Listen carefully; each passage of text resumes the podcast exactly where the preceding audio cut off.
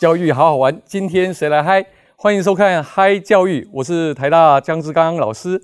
我们今天采访的来宾呢，是台大同学心目中的暖男老师，也是台湾大学教学杰出教师，也获得了二零一九年中华工程教育学会最佳教学杰出奖。我们的土木系黄颖南黄老师，颖南好。谢谢台大最毒的江老师。大家好，我是台大土木系的老师黄颖南。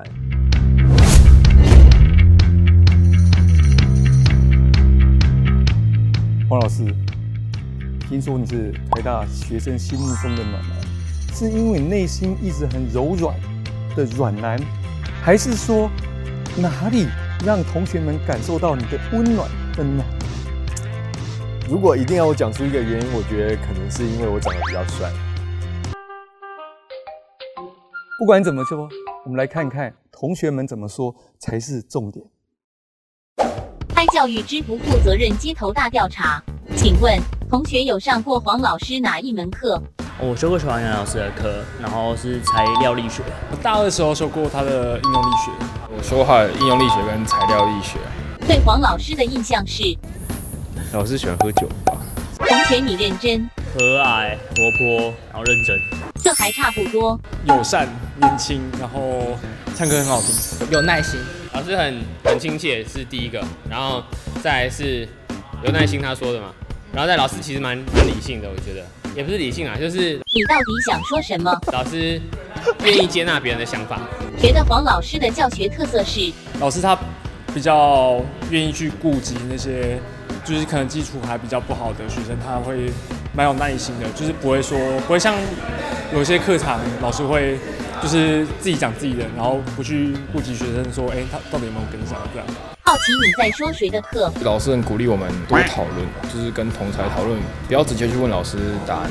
我觉得老师蛮会画图的啦，虽然他每次都说他美术细胞不太好。我觉得这叫做谦虚。他画很好，那我们可以知道说一个结构受力的怎是怎样。就是学生的问题，他是非常非常有耐心的，就是老师会愿意一而再再而三帮忙复习观点，然后同学如果说没有办法马上 get 到那个点的时候，然后老师还是会慢慢跟你说，然后循序渐进把你把你带入那个，就是到底是带去哪里？好好的跟你再说一下，这样就是老师老师是很有耐心的。当有同学说黄老师很会唱歌，请问老师都唱什么歌？哦，他会唱台语歌，他会唱茄子蛋。老师唱那个台语歌很有劲，浪流连啊，浪子回头啊，就是我们之前土木之夜的时候，他都会来上台献唱。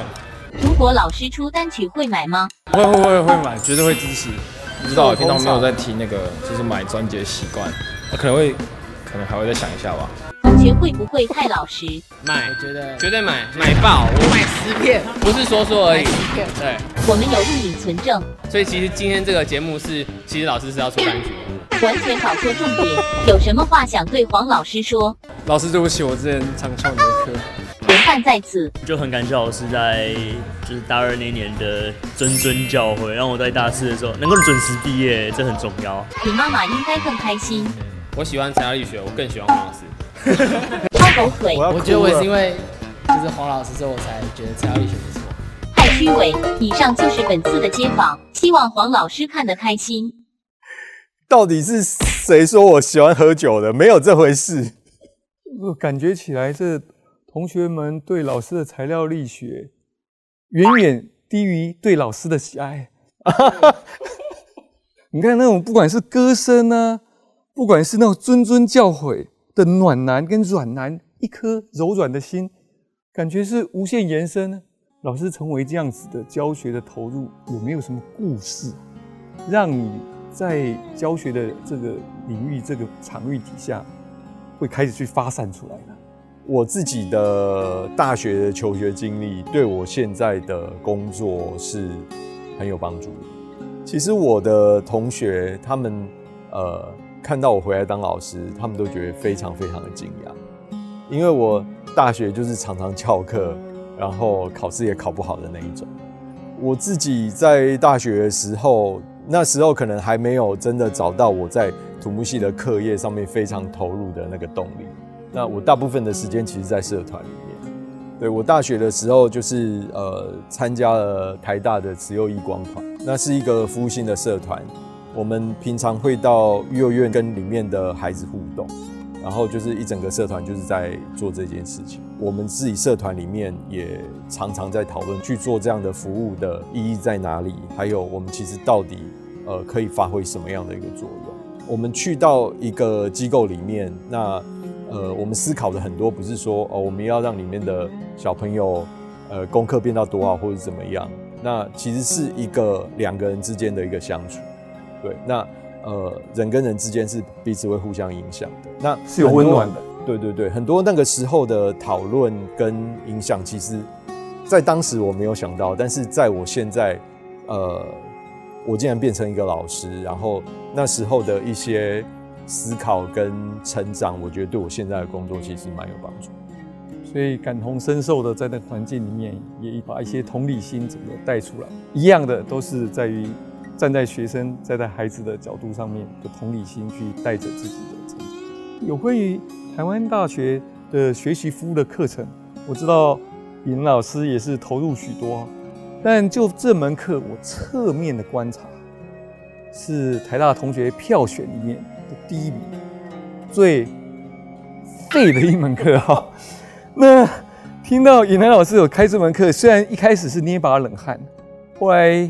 侧面了解哈，这门课在呃土木系的呃学习服务课程中有化腐朽为神奇的力量。那有没有什么特别的案例让老师们感触，可以跟大家分享一下吗？其实我们发觉，我们系上的同学一开始要去跟小朋友进行克服的时候，虽然他们有一些其实是已经有一些家教的经验了，但是他们某种程度还是会有一点紧张的，就是他们不知道说。会面对到什么样的一个状况？那其实也真的在开始做服务之后，也会遇到各式各样的状况。的确，对。那呃，例如说你想要跟孩子带客服，但是他可能就不是很想念。那那个时候你要他也是被逼来学习啊，对，可能是服务学习。那个爸爸妈妈就是强迫他一定要来这样子。那嗯呃，有的时候他们就每个同学可能他们就有不同的做法跟举动。那可能也会有一些他们不同的一个体会。那我印象比较深刻的是，呃，有一次我就看到一个同学在他的脸书上面就留言，他这是他 PO 在自己的脸书的涂鸦墙上的。那他就说，就是他原本要去的时候还很担心他会不会被呃国中数学问倒啊一类的。后来他无意间就听到他带的那个小朋友在跟他的同学讲说，他觉得他自己的人生有希望了这样。所以他在旁边听到，他觉得非常非常的开心。其实我看到他在他的脸书这样写，我自己也觉得非常的开心，因为呃，让他们感受到那样子一个服务利他的一个行为的喜悦，其实就是我们最想要做这一门课的一个原因。同学们的利他的精神其实是不断的鼓励，也有一些利他奖在校园里面持续的发酵。可以看得到的是，从老师的发想。跟社区的连结，带着同学们到社区去，然后从社区孩子的身上看到自己的价值的肯定，孩子自己也肯定，再次肯定自己。台大的同学们其实用他们的智慧，可以让引导这些孩子。对对对，而且你仔细想一想，就是在那些呃国中生的生活里面，他们其实可能老师、同学，然后他们自己的家人，其实是没有一个大学生年纪的。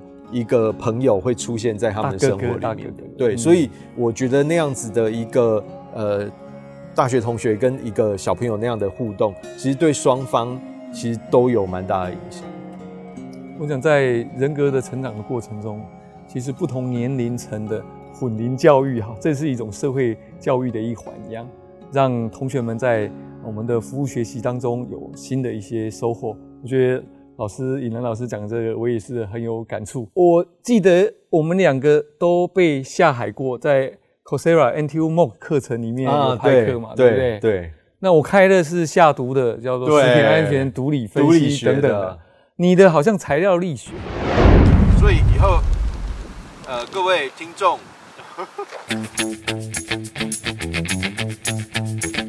这个是用台大鲜奶做成的台大冰淇淋。一切的原料都是天然制成的，太干了。大家不要错过下个礼拜的课程哦。这个我就不懂，材料力学为什么是吃鸡排、难道是因为怕我们这个鸡排，怕我们那个钉装牙齿不够稳固，所以特别用它来开课的吗？这果然是医学院的老师哦，我还没想到。哎，对，那材料力学当然是可以应用到我们牙齿的力学，对，没错，这个没有问题。不过我那个吃鸡排跟这个是没有关系啊，因为其实呃，材料力学你知道很呃重要、很基础的一个工学院的课。那我们在开在 MOOCs 里面，其实还有好几个礼拜都是非常硬邦邦的课程。我们一个担心就是说，哎，那同学因为一个礼拜就有好几个影片要看要学，然后会不会大家看完一个礼拜就有四五个影片看完之后头都昏了这样子？所以我们想说，在每个礼拜的课程最后一支影片的时候，我们就介绍台大的美食，然后就呃把台大几个像鸡排啊，然后还有什么丑柠檬爱玉啊。或者是小木屋松饼一类的一类的美食，就在每一个呃影礼拜的最后一支影片就把它穿插出来。对，会不会这个老师的课程哈创新教学里面这个部分是最创新的？这个应该不是，因为整个台大整个呃 NTU MOOC Coursera 的平台底下的 MOOC 的课程哈，我们知道它是整个创新教学的一环。这边想要问一下尹能老师。你在创新教学，你的发想跟你如何去提出，把这个呃教学的场域一样的没有大的改变，但内容跟传达的方式好像有十足的不同。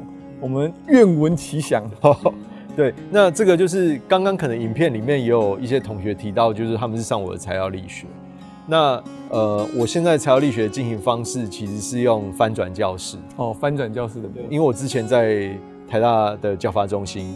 那那时候，Benson 就是叶秉成，台大电机系的叶秉成老师，他也在教翻中里面服务。那同时，他那时候就一直在推广一个呃翻转教室的一个做法。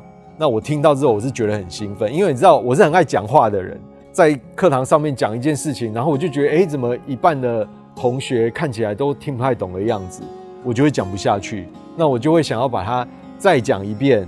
哎，我一看啊，三分之二的同学懂，那下课时间到了，对对对，然后我的进度就严重的就会产生问题。的 确，所以我就听到 Benson 介绍这个翻转教室的做法，我就觉得太赞了。这样我以后爱怎么讲就怎么讲。是的，我最近也听到生科学院也有老师是这样子。哦，真的吗？这个过去永远上不完的，这个学期全部一口气上完了。对，因为。进度已经不是问题了，它是录在影片里面。那课堂上的一个时间就整个被 release 出来，就是变成说课堂上面呢，你不用再去呃担心你的进度上不完。每个礼拜有每个礼拜影片控制的进度，那你课堂上就是设计一些题目跟活动，让同学分组呢都可以来讨论，然后做这些题目，然后这些题目让他们可以把影片里面的一些观念呢。就是拿出来用，然后因为做题目嘛，彼此就会互相讨论，所以就会把那个观念，你就会发觉哦，我以为我懂了，结果题目一做才发觉我卡在某个地方，然后我是这个地方不懂，你是那个地方不懂，大家互相讨论，那个是课堂活动的部分。然后也因为他们看影片跟在教室里面听 lecture 很不一样，就是他们可以选自己精神好的时候去看影片，如果看不懂，他就把它倒回去再看一次。而且甚至可以停下来做笔记，这里我就可以感觉得到，尹南老师的教学完全是超前部署，可以看得到是在很早期就把他的内容所谓的知识的面的部分已经压缩在影片里面，学生们永远听的时候懂，听不懂没关系，再来一次。老师讲话废话太多，跳过。对，没错，一点五倍速。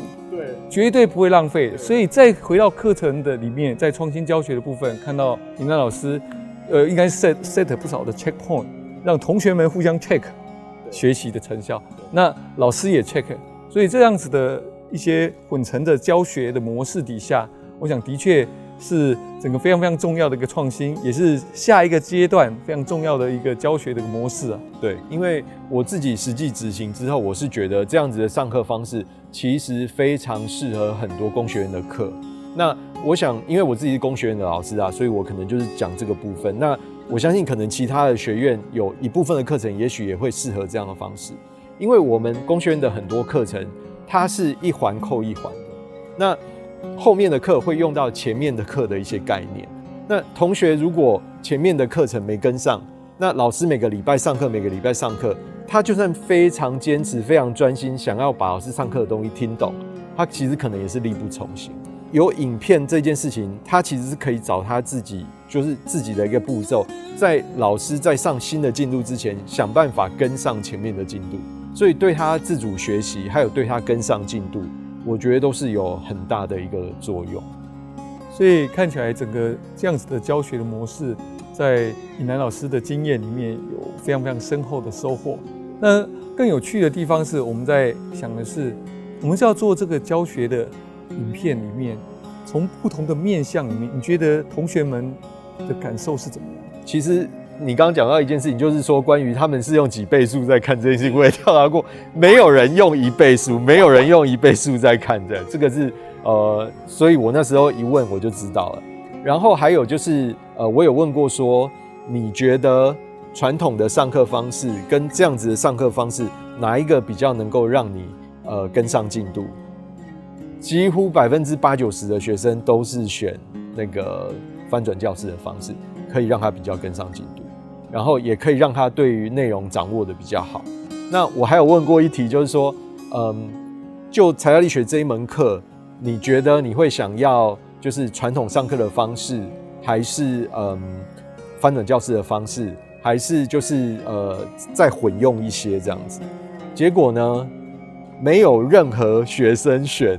传统的单纯传统的方式，绝大部分都是比较喜欢就是翻转教室这样的上课方式，所以我就其实几年下来，我就蛮确定这样子的一个上课方式，其实的确有很多它的好处。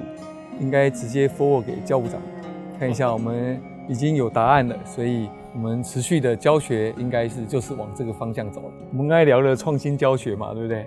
平常我们当老师当久了，我们出什么题目，人为刀俎，我为鱼肉，学生都认文宰割啊！哈，所以呢，我们今天创新教学也有几个题目来要来问一下黄老师，请用一句话来形容土木系。呃，快点，快点！折磨学生？最喜欢台大的什么美食？鸡排。听说老师很会唱歌，请问主打歌是？歌仔戏吧。弯力、轴力、剪力、魅力，请问材料力学没有什么力？呃，快点，快点，通通都有。这题和钢铁有关，请问以下哪一只不是钢属性的宝可梦？A. 金属怪 B. 金角鹿 C. 喵喵头目 D. 大钢蛇。喵喵头目错，是 B. 金角鹿，因为金角鹿是一般属性的宝可梦。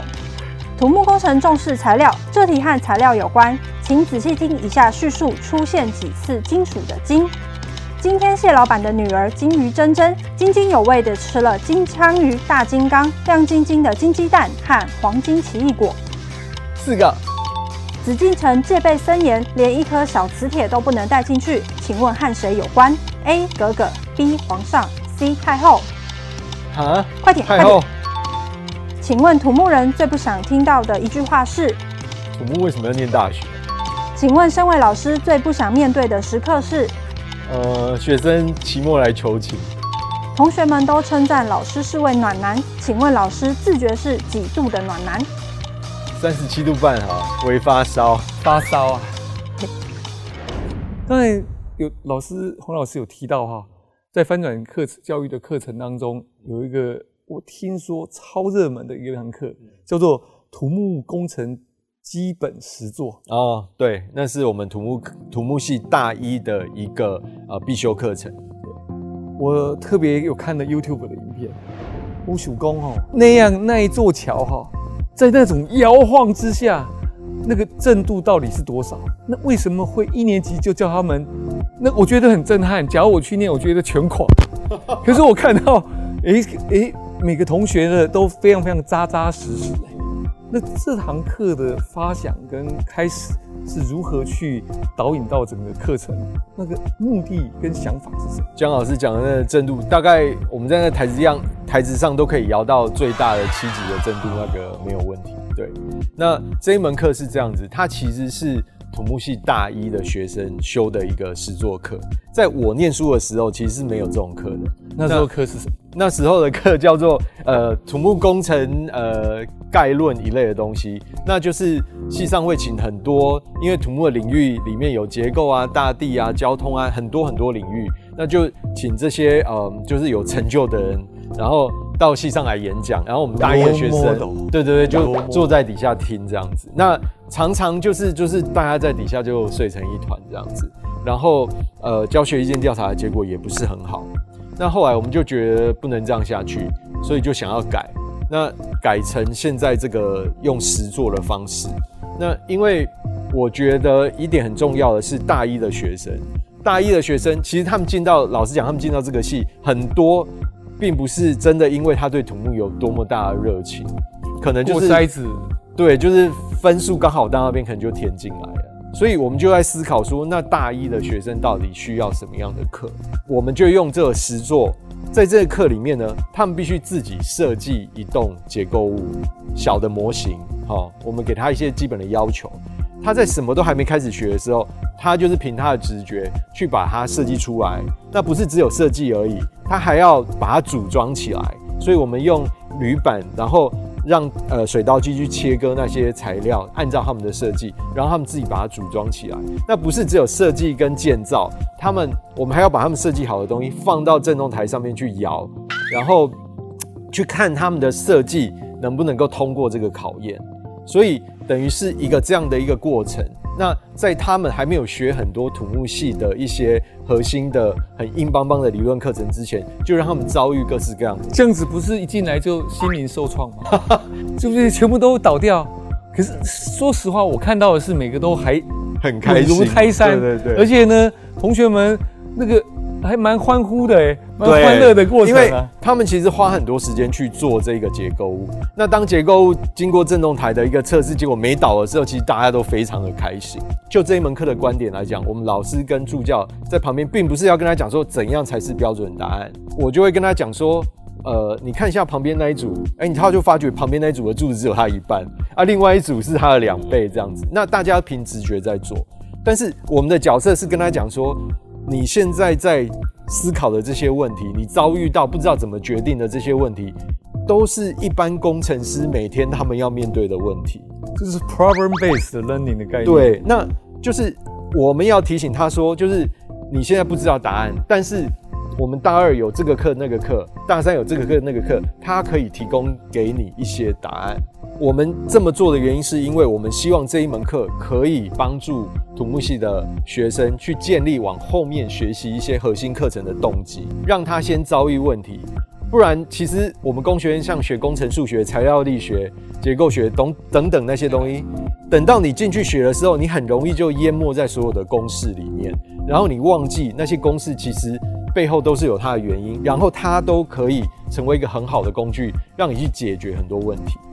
所以希望他们往后面可以带着他们在大一遭遇到这些问题的这个感觉，在他们学到那些基础核心的课程的时候，他可以有比较多的兴趣，然后就能够更自发的想要去呃做一些比较主动的学习。而且我觉得这里面还有一些比较不一样的想法是，他们其实在大一，那我觉得也许对他们来讲最好的不是说。希望透过这门课，从此让每一个修课的人就立志说我要成为一个土木工程师。其实这门课的定位不是这个样子，我觉得比较是透过实作跟团队合作，因为这是团队合作的这样的一个过程，让他们去经历跟感受。那我们在旁边并不是跟他讲说你要喜欢土木工程，而是鼓励他去留意他自己在做这些事情时候他自己的感受，鼓励他去接受他自己，多去探索跟嗯。体验他自己到底喜不喜欢这个东西。那尤其他如果想要换一个专业或怎么样，大一其实是最好的时候，至少要先去认识一下这个基础的部分。对对，台大没有什么特别，转系 第一个很方便，双主修也可以，对不对？哎，不过我这样讲，系主任系主任会不会很想要把我 fire？他他他是非常非常多元的，就是说可以做多元的学习的一个场域哈。我这样问一下李楠老师。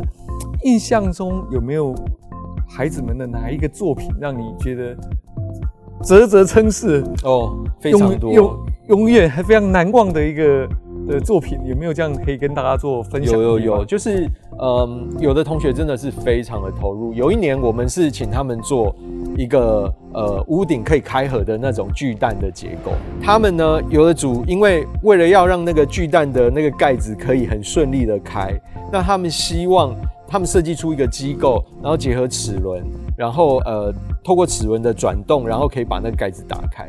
那他们为了要寻找一个摩擦力最小的一个转动的一个呃所有元件的一个角度，跑去找他们的普务老师，跑去找他们的呃微积分的老师，然后做了很多讨论，收集很多资料，然后最后决定出一个做法。最后他们的呃呃开合其实是非常顺利的。后来，呃，微积分老师还特别把他们找到微积分的课上面去 present，跟其他的同学 present 他们做的东西，还有他们是怎么样应用他们在微积分上面学到的一些东西，在他们的一个作品上面。他们的作品开合的时候，其实所有看到影片的老师，我们系上老师，大家其实真的都非常非常惊讶，因为那只是大一的同学他们做出来作品，对大家其实都很感动，看得到老师在创新的教学，在我们的。土木的专业的课程当中，不断的创新，而且提出出呃这教学的模式，呃，让大一的孩子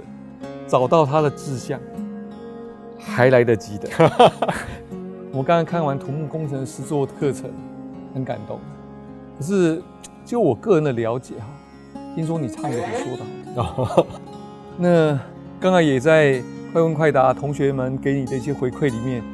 亚公你国喜就搞也哈嗯，还好还好，这是感谢大学时代不务正业，也不能这样讲啊，就是呃参加我是台大歌仔戏社的，那时候我刚开始只是想说，呃想要进去了解一些歌仔戏的文化啊，然后就是为什么台湾会有歌仔戏这个东西啊，就是一些比较学术性质的了解，结果一进去社团才知道没有，他们就是要演，就是要演。就对了，对对对对对。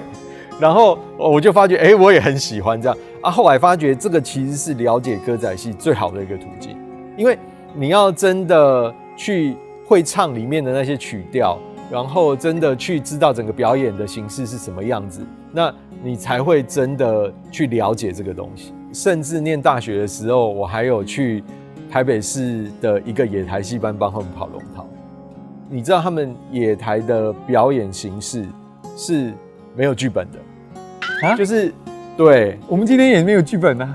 我们这个不一样，不一样。他在台上，例如说，好，我今天要往要演一个王宝钏与薛平贵的故事，他们就是会有一个说戏的先生在后台的时候，他就把，例如说这出戏总共有三十几场戏，他就花五分钟的时间把每个人的角色介绍完，然后说一遍，说第一场出你你，然后你们两个发生什么事，第二场你你又发生了什么事。他可以花五分钟把三十几场戏讲讲过一遍，然后演员就可以马上出去演两三个小时。他基本上是有一个呃城市在后面支持，就是呃，然后演员有各种暗号，所以是一个以演员为中心，以城市为基础，然后搭配起来的一个一个比较像是呃目表戏的一个表演的一个形式。那我因为参与了那个过程，就是嗯。我记得很好玩的是，有一次就是我通常都因为我没有像老师他们，他们没有剧本，可是一上台呢，他们讲出来的话，然后唱出来的歌，完全是符合那个角色的。而且呢，他们讲的话、唱的歌，尤其唱歌的部分，一定完全都要押韵。没有剧本，他马上这样唱出来，还是可以押韵。我有一次就是呃，平常我的角色，因为我比较不会唱，所以我就是只有讲话的角色这样子。然后有一次呢，就是因为来了一个对手的演员。他其实是，呃，不知道我在那一那一班的状况，他是别班调来临时支持的，所以他在台上呢，他就跟我对手的时候呢，他就出了一些暗号，就表示他要开始唱歌，然后就真的开始唱了，然后他一开始唱，我就整个人愣在那边，因为他唱完四句，我就要接四句，哇，然后我就真的冒冷汗，然后就一他在唱那四句的时候，我就一直在想，我等一下到底要唱什么，然后就。还好，就是他唱完之后，我就真的就把它接下去，然后就想办法挤出四句来，这样。那时候就有很多很好玩的经验。那这些养分其实，呃，我喜欢表演，那某种程度其实在呃课堂上面授课也有一点表演的成分吧。学生要接底下四句吗？哎，对我下次可以试试看。接到的那位同学，这个学期就 pass 了。有时候像我上财力那个课，其实呃理论嘛硬邦邦的，有时候那又是下午第一节课，所以大家听的可能有时候我如果稍微讲久一点，大家可能会想要睡觉。对，这个时候如果来一点歌仔戏的话，哇，大家马上就醒过来。咱上课的时间，拄好是伫午后。我知恁读拄啊，一定食甲真青草。若无哪会，拢伫咧困中斗。我看甲心酸是目屎流。感恩啊，感恩啊！哇，听君一席话，胜读万卷书。用唱诶，哇，今天受益良多，大家都醒过来，醒过来了，醒过来了。对，那这个其实有点。呃，即兴的味道，就是你可能演员一个没有剧本的演员，非常在台上，他可能就是要这样子发挥。这样感觉起来，您在大学的呃社团的经验，其实是算是经验里面的 outlier。对对是。那因为这个 outlier 对于你整个教学的历程跟给学生的，因为同学们提到的一句话是，老师超有耐心的。那这。中间是有一些关联性吗？我觉得我的确是比较有耐心一点。对，那可而而且我觉得我的教学上面，我其实是对一个把我自己的价值观念 share 给对方的时候，我自己是比较小心的，因为我并不觉得另外一个人应该像我一样的思考。那某种程度来讲，我自己觉得教学某种程度可能比较像教练后续的角色。对，教练一个口令一个动作，他要成就的其实是那个被 train 的人。所以，如果教练自己很厉害，结果那个就是自己 muscle 那么大，结果那个学生就是永远肉都长不出来，那可能也不能说是一个很成功的教学。对，所以在这种经验之下，你对于现在的大学的同学们哈，有些是新鲜人刚进来，有没有什么样子的一些社团啊的经验，或者是方向上面，以你个人过去的经验？可以跟大家分享一下，我自己深深的感受是，就是不要小看你现在喜欢的东西，因为我自己的求学经历里面，我去慈幼一光，然后我去台亚歌莱西社，那我那时候其实做了一些我自己喜欢做的事情，到后来我发觉，我现在回来学校当老师，就是不管我在义光的经验，跟我在歌莱西社的经验，其实跟我现在的工作某种程度都是有一些关联。就是那些我很喜欢的部分，它其实还是跟着我。那虽然我现在不是一个歌仔戏演员，我现在也不是一个从事呃辅导的工作者，但是呃这些东西，这些我很有感受的部分，他们其实让我把我的工作做得更好。我相信某种程度也有帮助到一些人。对，所以我觉得大家不要小看自己现在喜欢的东西，不管别人怎么看那些东西。不知道因为是不是成长环境的关系，在学校里面遇到的同学，我发觉我非常想要跟学生讲的一件事情，是我希望他们不要害怕。就是我常常有一个感觉是，呃，大家好像来学校念书是来成功的。有时候都开玩笑说，我觉得大家好像是来成功的，不是来学习跟成长，而是来成功的。当一件事情他意识到有可能我这样做可能会失败。他就会有一点，呃，不太敢去做，或者是有一些情绪困扰，就是没办法接受这种可能的失败。只有勇于去尝试，才有办法把我们的所有的课程在学习的历程当中，同学们不要怕失败。他们有最大的一个本钱，我的感受是，就是笑人。我非常非常同意尹南老师提到的，如何去勇于尝试。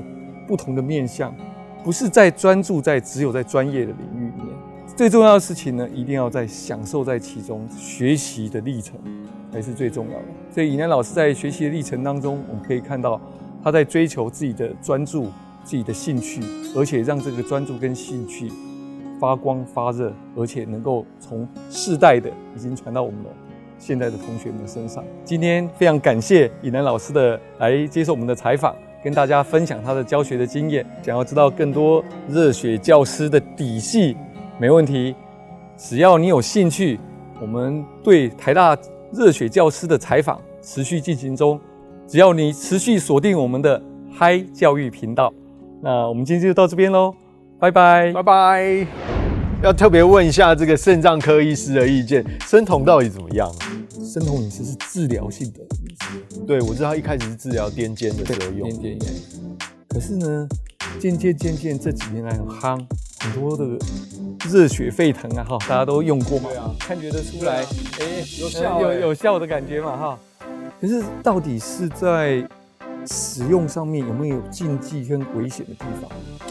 研究正在做，OK，还没有完全全的，已经有很公平而且确定的方向，这样吗？可是本人呢哈，我吃的叫类生酮，怎样的类生酮？我做的是减糖大作战，就是低糖饮食，相对是比较低，没有到完全生酮。马西五号啊，你快出来啊！啊，快出来啊！快出来，快！